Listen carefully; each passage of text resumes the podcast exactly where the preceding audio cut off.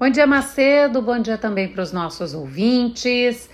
Logo mais 11 horas da manhã tem a abertura oficial da colheita do milho, que será realizada em Santa Vitória do Palmar.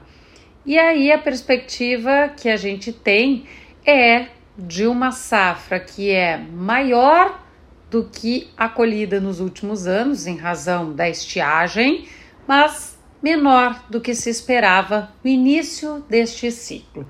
A projeção inicial da Emater apontava uma safra de mais de 6 milhões de toneladas e, embora ainda não se saiba exatamente qual vai ser o impacto do clima sobre essa cultura, o impacto, qual percentual desse impacto, já é possível dizer, conforme representantes de produtores e de entidades ligadas à produção de milho, já é possível dizer que não vai se colher tudo aquilo que se esperava no início do ciclo.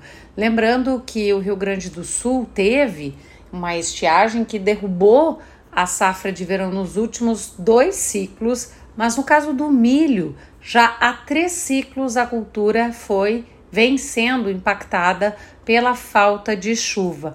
Neste ciclo, houve aquela dificuldade inicial do excesso de chuva, de umidade por conta do El Ninho, atrapalhando o plantio, e a perspectiva agora então é de uma safra que fique maior então do que as últimas, né? No ano passado foram 3 milhões, quase 4 milhões de toneladas, segundo os dados da Imater, 3 milhões 955 mil, mas também não vai ser aquela safra toda que se estava esperando. Mais detalhes em GZH.